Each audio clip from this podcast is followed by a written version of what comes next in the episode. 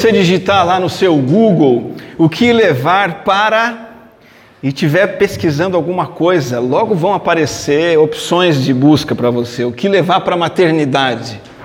Tem lá. Quem é mãe de primeira viagem, está meio perdida. Parece uma listinha de coisas que você tem que levar para a maternidade. O que levar para um fim de semana na praia? Vai ter uma listinha de itens indispensáveis para você levar para a praia.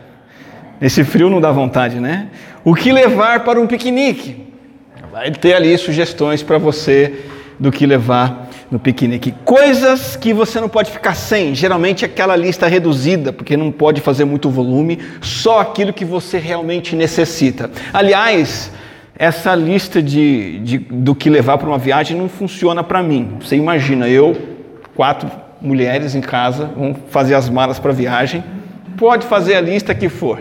Sempre vai ter mais mala do que eu aguento carregar e mais mala do que cabe no porta-mala e tem que dar aquele jeito e aquela matemática. Eu não deixo ninguém pôr as coisas no porta-mala do carro. Eu que tenho que pôr, porque é uma matemática. Você tem que encaixar lá, a coisa é complicada. Né?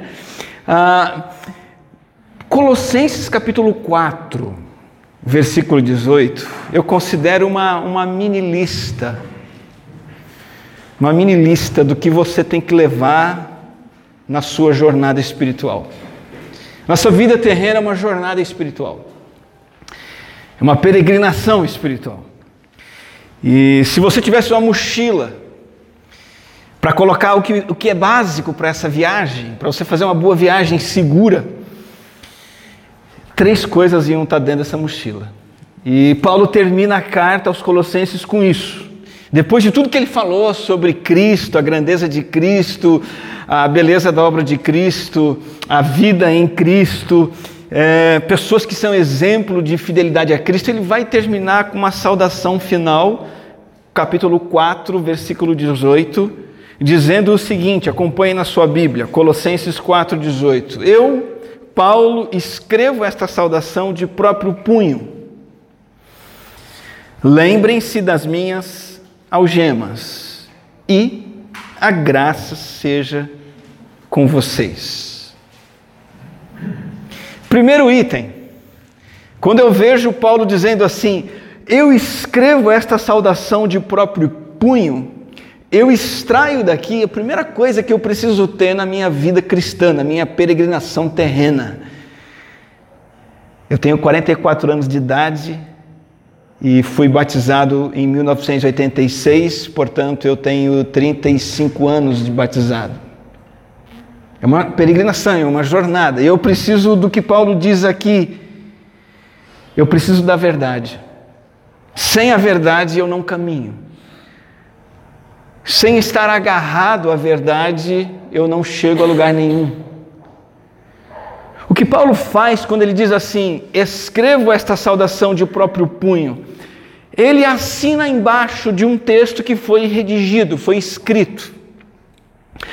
Colossenses provavelmente não foi escrito pela mão de Paulo, pela, pela pena de Paulo. Inclusive, essa assinatura indica isso. É bem provável que o, o secretário de Paulo, chamado Amanuense, que escreveu para ele, Paulo foi falando e ele foi escrevendo, é este que é apresentado no início de Colossenses, o Timóteo. Isso era muito comum, Paulo tinha seus ajudantes.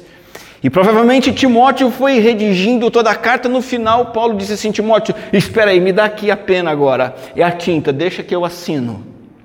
Paulo faz isso também na carta aos Tessalonicenses, a carta aos Coríntios, aos Gálatas e também a Filemão. Por quê?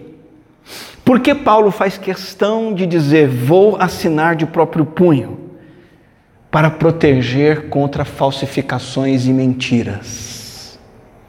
É, meu amigo. Segunda Tessalonicenses capítulo 2, por exemplo, depois você pode olhar, o apóstolo Paulo diz assim: "Pessoal, não se deixem abalar, não se deixem alarmar por qualquer profecia, qualquer palavra, e ele diz assim: qualquer carta supostamente vinda de nós, como se o dia do Senhor já tivesse chegado. Sabe o que Paulo está mostrando aqui?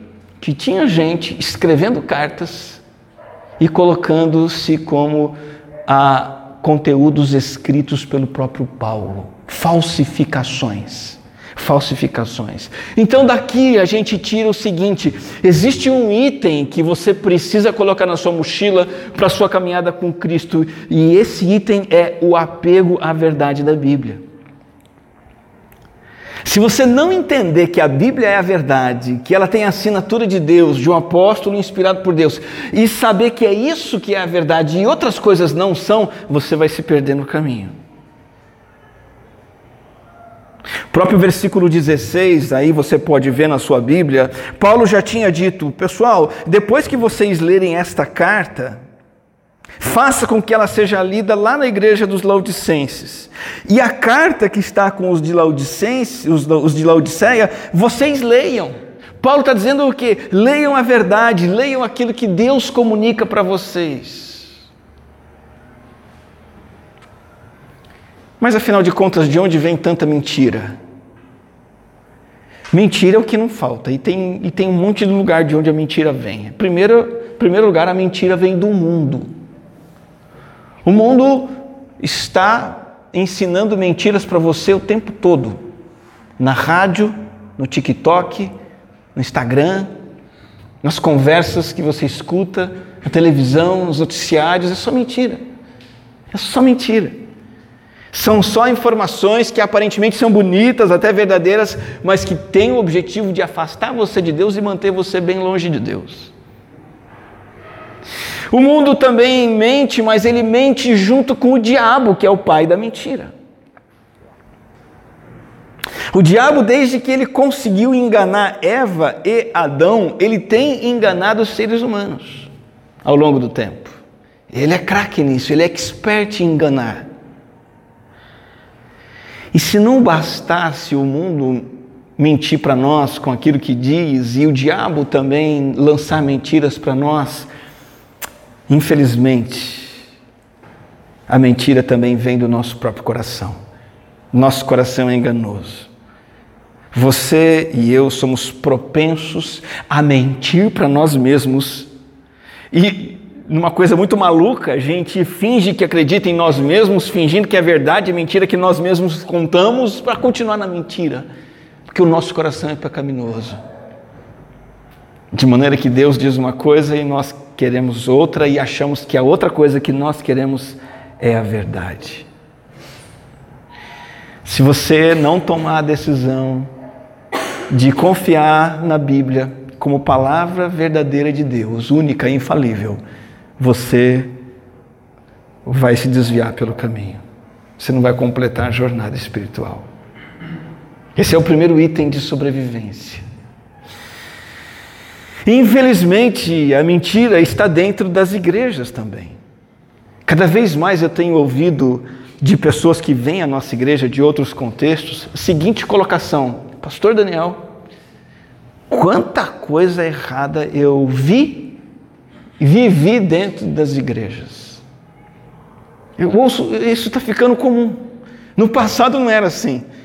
A igreja, era, a igreja evangélica era menor, a igreja evangélica era predominantemente mais séria, mais firmada na palavra. Hoje a igreja evangélica cresceu muito e está cheio de engano dentro das igrejas, de modo que as pessoas chegam aqui e falam: Nossa, mas lá na igreja onde, de onde eu era tinha que passar no Vale de Sal. Aqui, agora eu vi que isso não é verdade. Lá na igreja de onde eu vim, eu vivia de campanha disso, campanha daquilo, campanha daquilo outro, para ficar obtendo libertação, uma, uma constante busca de libertação e sempre tinha alguma coisa nova para libertar. E aqui eu vi que isso não tem nada a ver. Ah, eu, eu tinha que, que dar dinheiro na igreja, porque se eu não desse eu ia ficar pobre, e, e se eu desse eu ia ficar rico, e agora eu vi que não é bem assim.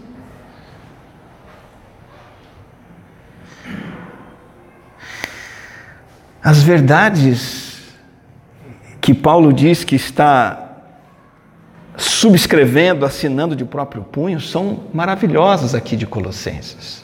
Foi aqui que o apóstolo Paulo falou sobre a suficiência de Cristo. Paulo apresentou aqui aos Colossenses Jesus Cristo como supremo, sublime, soberano, Senhor da criação, o Deus eterno que criou todas as coisas, que mantém todas as coisas, di, diante de quem todos se, se subordinam, que precede a tudo, está em tudo e, e, e, tomará conta de tudo e tudo prestará contas a Ele. Esse Senhor Jesus Cristo, em Colossenses, é apresentado como cabeça da igreja, o Senhor da igreja, o Deus pleno, completo, que se fez carne, que habitou entre nós que derramou o seu sangue numa cruz para nos perdoar dos nossos pecados e nos reconciliar com Deus.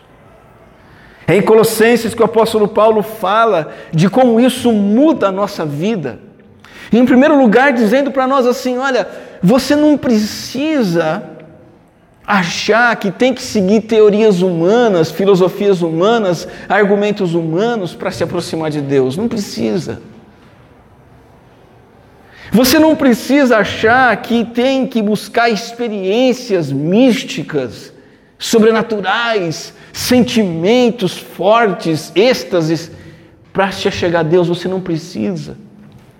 É aqui em Colossenses que Paulo fala: você não precisa seguir leis para que através da sua obediência você vá para o céu, porque isso é impossível. Você não precisa de nada dessas coisas. Você precisa tão somente de Cristo e da vida nova que Cristo produz em você. A verdade está aqui.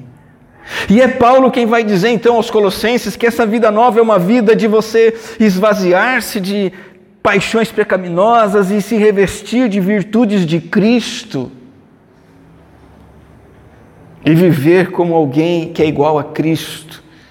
Viver como alguém que pratica o discipulado, que que anda por onde Jesus andou, que age como Jesus agiu o tempo todo, em casa, com os familiares, no trabalho. Seja como Jesus, revista-se dos atributos de Jesus, o amor, o perdão, a compaixão, a justiça, a sinceridade, a vida de oração.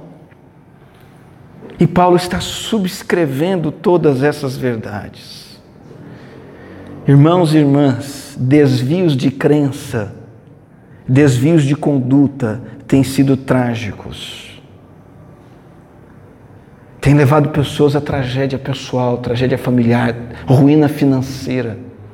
Estudamos recentemente na nossa igreja o tema Mentiras em que homens acreditam, mentiras em que as mulheres acreditam e a verdade que os liberta. Estudamos isso porque é urgente que nós nos apeguemos àquilo que é verdadeiro e vivamos de acordo com aquilo que Deus diz em Sua palavra. O mundo fala um monte de coisas sobre vida sexual. O mundo fala um monte de coisas sobre dinheiro. O mundo fala um monte de coisas sobre você ser atraente, ser sedutor, ter seguidores. O mundo fala um monte de coisas sobre um monte de assuntos. E se você ouvir o mundo e seguir o mundo e o diabo e a sua carne, você vai cair na ruína.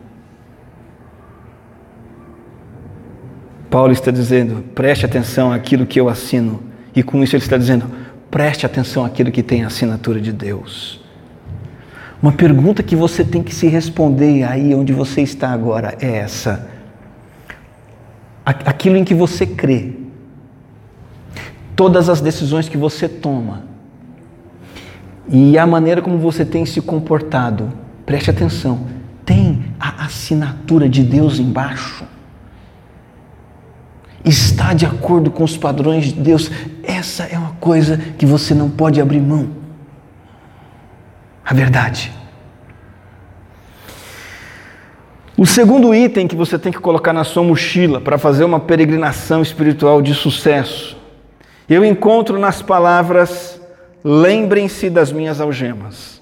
É a segunda afirmação final que Paulo faz aqui. Primeiro, ele diz: escreva essa saudação de próprio punho nos convidando a crer e seguir na verdade. Segundo, ele diz assim: lembrem-se das minhas algemas. E essas algemas falam para mim a respeito da coragem de Paulo em anunciar Jesus Cristo, que ele tanto amava, que ele tanto conhecia, que era tão especial para ele, que tinha feito uma reviravolta na vida dele. Eu vejo esse homem cheio de coragem de pregar esse Cristo, ainda que a consequência fosse ser algemado, numa prisão. Lembrem-se das minhas algemas. Isso nos fala sobre coragem. Esse é o segundo acessório que você precisa colocar na sua mochilinha. Não põe muita coisa, não. Põe a verdade da palavra de Deus. Em segundo lugar, põe a coragem de Paulo. Quando ele fala assim, lembrem-se das minhas algemas, ele está dizendo o seguinte, pessoal, preste atenção nisso, tenha isso em mente. Sinta isso que está acontecendo comigo a respeito da minha prisão. E por que, que ele pede isso? Algumas possibilidades são levantadas aqui pelos estudiosos. Primeiro, ele diz assim: lembrem-se das minhas algemas, no sentido de fazer um pedido de oração. Ele estaria dizendo, pessoal, lembra de orar por mim, eu estou preso aqui em Roma. E de fato, Paulo pede orações por ele em outras partes. Mas eu não creio que seja essa a intenção de Paulo aqui. Pode ser que ele esteja, e aqui é uma coisa um pouquinho menos provável, mas tem gente que pensa nisso. Pode ser que ele esteja justificando para a igreja de Colossos porque é que ele não tinha ido lá ainda. Porque nós sabemos pela biografia de Paulo que ele nunca tinha ido a Colossos, que ele devia uma visita à igreja em Colossos, mas não tinha ido. E ele está dizendo, pessoal, estou preso, vocês se lembrem disso. É por isso que não estive com vocês, estou em Roma. Ok? Mas tem uma terceira opção. Quando Paulo diz assim: lembrem-se das minhas algemas, ele não está necessariamente pedindo oração, nem dizendo por que é que não foi para Colossos ainda. Ele está exortando a igreja a ter em mente o exemplo dele de coragem, de compromisso corajoso com Jesus e nos chamando a ter o mesmo compromisso que ele.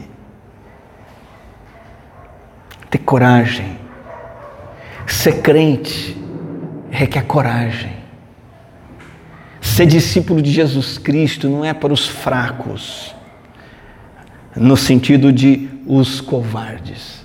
É para os fracos, no sentido de que nós somos fracos e pecadores, mas não é para os fracos no sentido de covardes que têm medo de tomar decisão,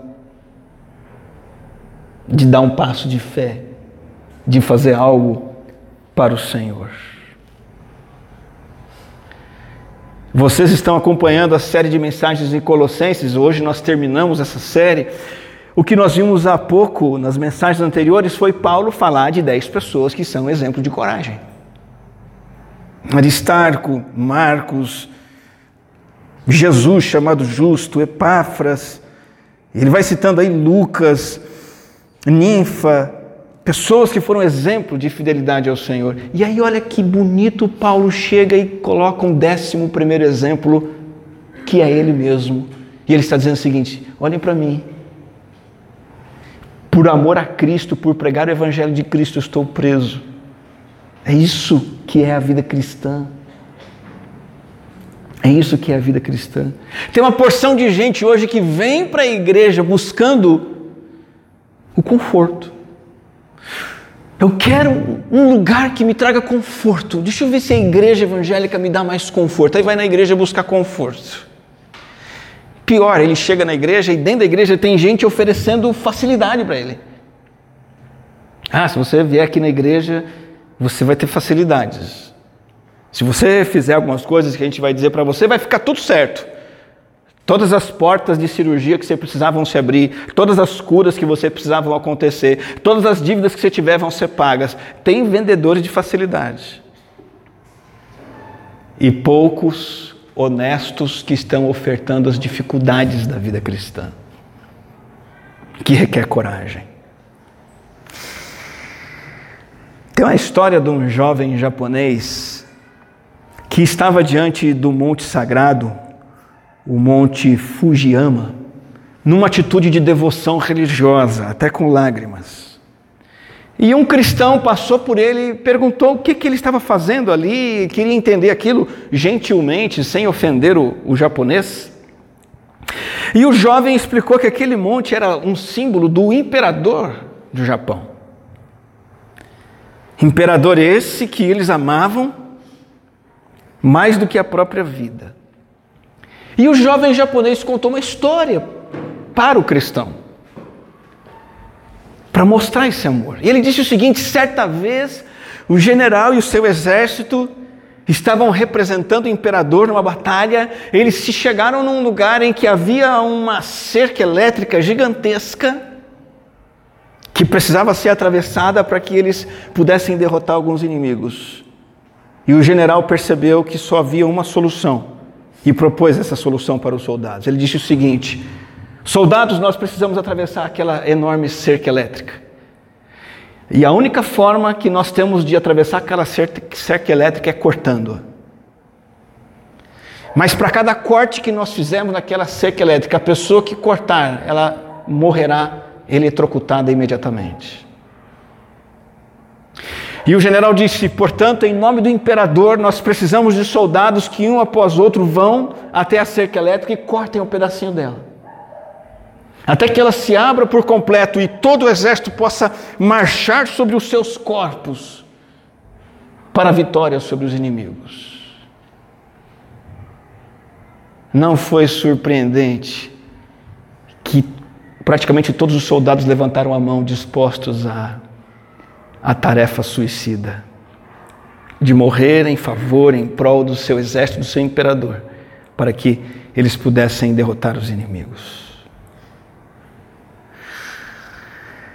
Depois de contar essa história, o jovem japonês disse o seguinte: Ei, cristão, se vocês cristãos amassem o seu Cristo,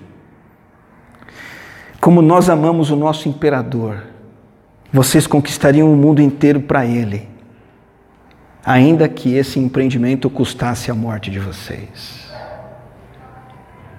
O apóstolo Paulo está dizendo isso para nós.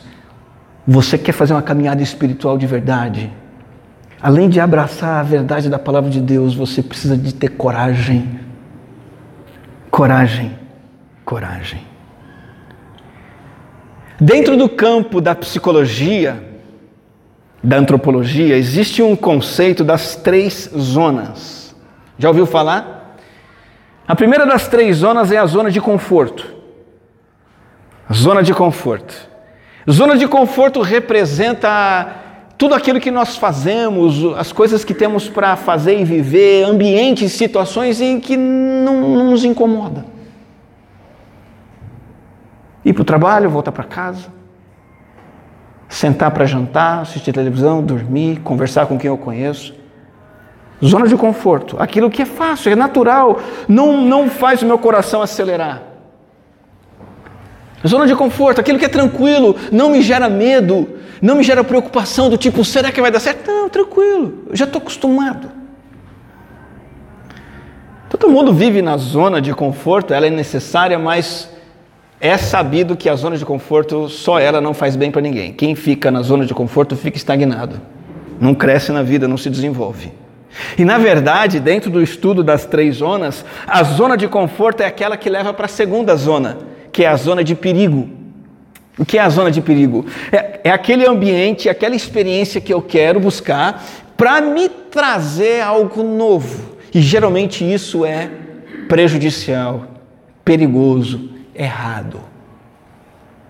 Vem curtir um barato, vem ter uma experiência diferente. Olha, transgride aqui, transgride acolá. E essa transgressão acarreta muitas vezes em morte. Quando não, tragédias pessoais e familiares. É a zona de perigo. O que, que eu faço para não ficar na zona de conforto? Não cair na zona de perigo? Eu preciso me situar na terceira zona, qual que é a terceira zona? Você sabe, é a zona de coragem. A zona de coragem é aquele momento, aquele ambiente, aquela situação que é nova para você, que você nunca fez, que você precisa desbravar, que é desconhecido, que é difícil, que pode ser que dê errado, que pode ser que vão falar mal de você, pode ser que vão te, que, te criticar, mas é ali que você vai crescer. Então, dentro das circunstâncias da vida, a zona de coragem é aquele curso que você precisa fazer. Talvez aquele aumento de salário que você tem que pedir. Aquela confrontação que você precisa fazer na sua esposa, no seu esposo, no seu filho. São várias situações da vida que nós temos que entrar na zona de coragem. E isso também tem tudo a ver com a igreja e com o evangelho. Hoje você é um cristão que está em qual dessas três zonas? A zona de conforto? A zona de coragem? Ou na zona de perigo? O Senhor quer você na zona de perigo. É fácil para você vir aqui sentar e ver o que acontece embora. Ah, recebi minha benção. É bom, isso é bom, precisa. Mas isso é zona de conforto. Deus quer ver você arregaçando as suas mangas e trabalhando. É cômodo dar o seu dízimo quietinho ali. Cantar, ouvir a mensagem, ter as amizades na igreja, se encontrar com os irmãos, tomar um café. É, é, é conforto. Mas Deus está dizendo: vem para a zona de coragem. Uma coisa que eu gosto muito de ver acontecendo na igreja é quando tem uma necessidade e eu oro, Deus me mostra uma pessoa para suprir aquela necessidade. Aquela pessoa geralmente está na zona de conforto dela, está quieta, tranquila. Se ela continuar ali, ela vai esfriar na fé, vai entrar na zona de perigo. Ela vai, vai se afastar, vai dar problema, porque está tá parado, está sem fazer nada, vai dar problema. É bacana quando eu convido, essa, a pessoa aceita, chacoalha, ela, ela, ela reluta, peraí, deixa eu pensar.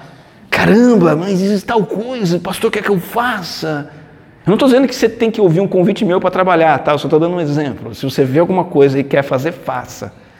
Fala comigo, fala com os líderes da igreja e, e abraça. Mas é bacana essa pessoa ver ela saindo dessa zona de conforto tão ruim e tendo vida. E eu vejo alegria no rosto da pessoa. Eu vejo preocupação, eu vejo a pessoa se desdobrando, gastando do tempo que não gastava, gastando dinheiro que não gastava, queimando fosfato, caindo cabelo, se preocupando com o trabalho, mas eu vejo ela alegre, servindo ao Senhor. Você acha que Paulo estaria feliz se estivesse lá em Jerusalém, no meio dos fariseus, enfiando dinheiro na conta bancária? Não estaria. O Paulo algemado está extremamente feliz, porque ele está na zona de coragem, colocando a vida em risco por pregar o Evangelho de nosso Senhor Jesus Cristo. Pediu divórcio? É a zona de conforto. Zona de coragem é lutar pelo casamento. Deixar o filho fazer o que ele quer é zona de conforto. E tem teoria secular dizendo que você tem que deixar seu filho fazer o que quiser. Disciplinar o filho é zona de coragem. Amar os seus familiares que não estão nem aí para você, não vão reconhecer você, não vão retribuir o seu amor, é zona de coragem. Agora, dar o troco na mesma moeda é zona de conforto, é fácil. Servir na igreja é zona de coragem, sim, senhor. Você se compromete em gastar um tempo adicional na sua semana para fazer um trabalho na igreja. Uma responsabilidade que você assume e você vai ter que prestar contas por ela. É zona de coragem. Ficar na plateia assistindo é zona de conforto. Ah, tem um irmão ali que cuida da promoção social, tem a, irmão que canta ali, que legal, tem o irmão ali que mexe na mesa de som, nossa, mexe mal pra caramba, né? Ah, tem o outro ali que, que prepara o lanche. Corintianos tem que ser tratado assim, né, Luquinhas? Tem aquele irmão ali que cuida das crianças, plateia, é conforto. Evangelizar é zona de coragem. Você mexer com a fé da pessoa pessoa é católica, a pessoa é ateia, a pessoa é, sei lá, espírita. É uma coisa sensível. Você vai falar de Deus, vai cutucar, vai incomodar. A zona de conforto diz assim: fica na sua. Cada um tem, e o mundo tem as desculpas, né? Não, cada um segue o seu caminho. Todos os caminhos levam a Deus. Tem que respeitar. A zona de conforto, meu amigo. A zona de coragem diz para você ir lá amar a pessoa, se aproximar, fazer amizade, trocar ideia e tentar mostrar Jesus. Contribuir com a igreja zona de coragem. Um dinheiro que você ia usar para comprar um tênis novo, colocar na poupança. Um dinheiro que você ia usar para comer um pouquinho melhor numa sexta-feira, você vai dar na obra de Deus. Você precisa ter coragem. Confortável é você fazer o quê? Segurar o dinheiro com você. E usar para você. E acumular. Você quer ter uma caminhada espiritual verdadeira? Você precisa de coragem. Coragem para fazer o que Deus está falando para você fazer. Sabe quando que começa a coragem do crente? Depois que ele aceita Jesus? Quando ele decide se batizar. É o primeiro ato de coragem. Não é fácil. Né? Alguns aqui já se prepararam para isso, só depende de vocês agora. É o primeiro ato de coragem. Eu vou me batizar para todo mundo ver que eu sou de Jesus e ponto final. Seja o que Deus quiser. Estou dentro, vou até o fim. E a partir daí é só coragem atrás de coragem. Terceira, terceiro acessório que você não pode ficar sem, eu vejo na última frase da carta, a frase é: A graça seja com vocês. O apóstolo Paulo diz então para a gente se apegar àquilo que ele assinou embaixo, a verdade. Ele diz que a gente precisa de coragem. Em terceiro lugar, ele diz que você e eu precisamos carregar conosco a graça de Deus. Ele recomenda a graça. Essa é uma frase simples, mas muito profunda. Essa frase Paulo repete de uma e outra forma, nada mais, nada menos do que em todas as cartas dele, as 13 cartas, as 13 cartas, Paulo diz: Graça seja com vocês, fiquem na graça, dependam da graça, caminhem na graça. É pelo seguinte: você tem que abraçar a verdade, viver na verdade, você tem que ter coragem para ser crente, mas ainda assim você sempre vai precisar da graça, que você vai falhar, você vai ser incapaz, você vai ser insuficiente, você vai ter dúvida, e é a graça que vai te abraçar. E vai falar: continua. E a graça que vai injetar em você um novo ânimo, um novo amor, uma nova devoção pela verdade, e vai inspirar em você, a graça de Deus que vai inspirar você um compromisso com a coragem sacrificial em prol do Evangelho de Jesus Cristo. Tá bom, mas o que é graça? Graça é um favor concedido de forma totalmente bondosa e merecida por Deus a nós, pecadores. E esse favor recebido desperta o que em nós? Alegria, deleite, gratidão, adoração, quebrantamento. A Igreja Católica ensina que a graça é um favor que você alcança. Quando alguém diz assim, Agradeço a santo tal pela graça alcançada. Por que, que usa a palavra alcançada? Porque o fiel deve ter feito uma campanha, uma novena, pago alguma coisa lá e mereceu uma benção. O evangélico tem feito a mesma coisa que o evangelho, tem dito que você tem que ser crente fiel, que senão você perde a salvação, porque depende de você e das suas obras. E Paulo, nas suas 13 cartas, terminou dizendo: A graça seja com vocês, é pela graça. É pelo favor de Deus, não é pelo mérito de vocês. Esse favor, ele começa com o Deus Filho eterno, Criador do universo, sustentador de todas as coisas, esse Deus soberano, fazendo o que? Se esvaziando na sua divindade, deixando de habitar no trono, deixando de desfrutar dos seus atributos divinos, se fazendo um homenzinho bebê, isso é graça. E por que, que ele fez isso?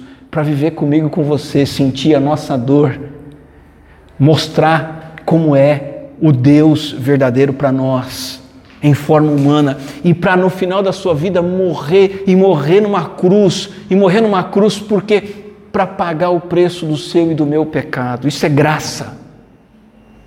Você nunca pediu isso a Deus. Você nem sabia que precisava disso. Mas sem isso você já estaria condenado ao inferno junto comigo. Entretanto, Jesus Cristo foi condenado no seu lugar e no meu lugar, e isto se chama graça. Ele nos resgata e ele nos capacita. De 0 a 10, quanto que nós temos que merecer ou podemos merecer algo bom da parte de Deus? De 0 a 10? Zero. Nós não merecemos nada, não há nada que possamos fazer. Quantos por cento de mérito nós temos diante de Deus? Zero. Nós não tínhamos nada, mas Ele nos deu tudo. E quem fala sobre isso aqui é Paulo, que era Saulo, que era esse que não merecia nada e recebeu tudo. Era este o Saulo que odiava a igreja, odiava os cristãos, organizava campanhas de perseguição contra cristãos para arrastá-los para a cadeia, para matá-los. Era este o Saulo que, quando Ananias foi apedrejado, estava lá aprovando apedrejamento, consentindo e dizendo era isso que tinha que ser feito. Era este Saulo que foi sendo cercado por Jesus, cercado por Jesus numa estrada, ele cai do cavalo, que Jesus aparece para ele e fala: Chega. Você que é quem mais me persegue, você é quem vai ser mais perseguido por causa de mim. Eu vou te salvar, vou perdoar o seu pecado, vou remover tudo isso de você você agora é meu seguidor. Graça transformou Saulo em Paulo. É o mesmo comigo com você. Graça. Com que comparar a graça? Posso comparar a graça com um escudo. Um escudo. A Bíblia diz que nós estamos debaixo da graça, por isso que eu digo que a graça é comparada a um escudo. Nós estamos debaixo da graça. Em que sentido? No sentido de que as acusações da lei, a, a, o castigo pelo nosso pecado, vem sobre nós, mas bate nesse escudo. E esse escudo se chama graça de Jesus Cristo. Ele sofreu a justiça, ele sofreu a punição, ele sofreu a sentença. A graça é um escudo. Como que posso comparar a graça? Posso comparar a graça também com uma vitamina. Você vai no médico, ele diz: Olha, você está com falta de ferro, toma ferro. Aí você toma ferro. Ah, você está com falta de vitamina, sei lá o que. Compra o complexo vitamina e toma. Nós temos uma total falta de vitamina espiritual na nossa vida. Tudo que reside em nós é pecado e miséria, mas a graça nos invade e ela começa a nos motivar a fazer as coisas de Deus, a odiar o pecado, a buscar uma vida santa. Por isso que Paulo diz: a graça seja com vocês, é a graça que vai fazer tudo isso em vocês. A graça é como um escudo, a graça é como uma vitamina, a graça é como um presente, um presente. Presente embrulhado. Você recebe, desembrulha, abre e desfruta. Isso é presente. Você não tem que merecer, você não pode merecer. Deus te deu. Ele deu o filho dele para morrer na cruz pelos seus pecados. Ele te dá o Espírito Santo para você viver uma vida nova de acordo com a palavra dele. Você apenas aceita. Esse é o pedido final do apóstolo, é o desejo final, é a oração final, é aquele, aquilo que ele deseja para os crentes de Colossos, é aquilo que ele deseja para mim e para você. Que a graça seja com você. Com isso, ele está mais ou menos dizendo o seguinte: o seu Deus, sabe quem é o seu Deus? O seu Deus é o pai do filho pródigo. O seu Deus é o pai do filho pródigo. Então não seja como o filho mais velho. Que na história é o pai com dois filhos, o pródigo e o mais velho. O seu Deus é o pai do filho pródigo. Não seja como o filho mais velho. Porque o filho mais velho é aquele que fica rodeando a vida do pai, tentando se fazer de merecedor, mas não ama o pai. Só tem reclamação para o pai, só tem cobrança para o pai. Tudo que ele quer é as bênçãos da família, as, as coisas terrenas da família. Ele não tem afeição nenhuma pelo seu pai, tanto que ele odeia profundamente o seu pai quando o seu pai perdoa o pródigo. Mas o seu Deus é o pai do filho pródigo Que você possa dizer para si mesmo todos os dias da sua vida: o meu Deus é o pai do filho pródigo. É o meu pai.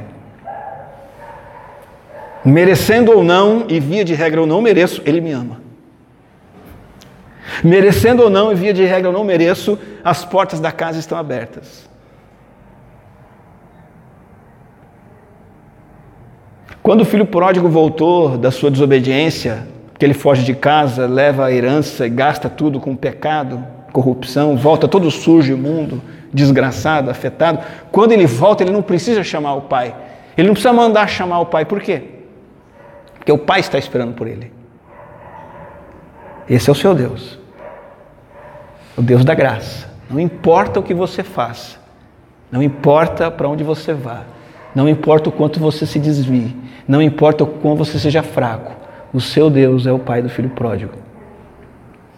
Basta o seu arrependimento para que você seja recebido, aceito, acolhido na presença dele. Sem isso, não tem jornada espiritual. Se você quiser fazer a sua vida cristã confiando nos seus próprios méritos, esquece. Você vai precisar da graça todos os dias da sua vida. Está aí a mochila. Coloca essas três coisas e segue em frente. A verdade, Paulo dizendo: tem a minha assinatura, isso vem de Deus. Faça um compromisso, faça um recompromisso com esse livro santo aqui. O segundo item é a coragem. É sair da zona de conforto, entrar na zona de coragem de fazer aquilo que está além do seu alcance, aquilo que é difícil, aquilo que gasta o seu tempo.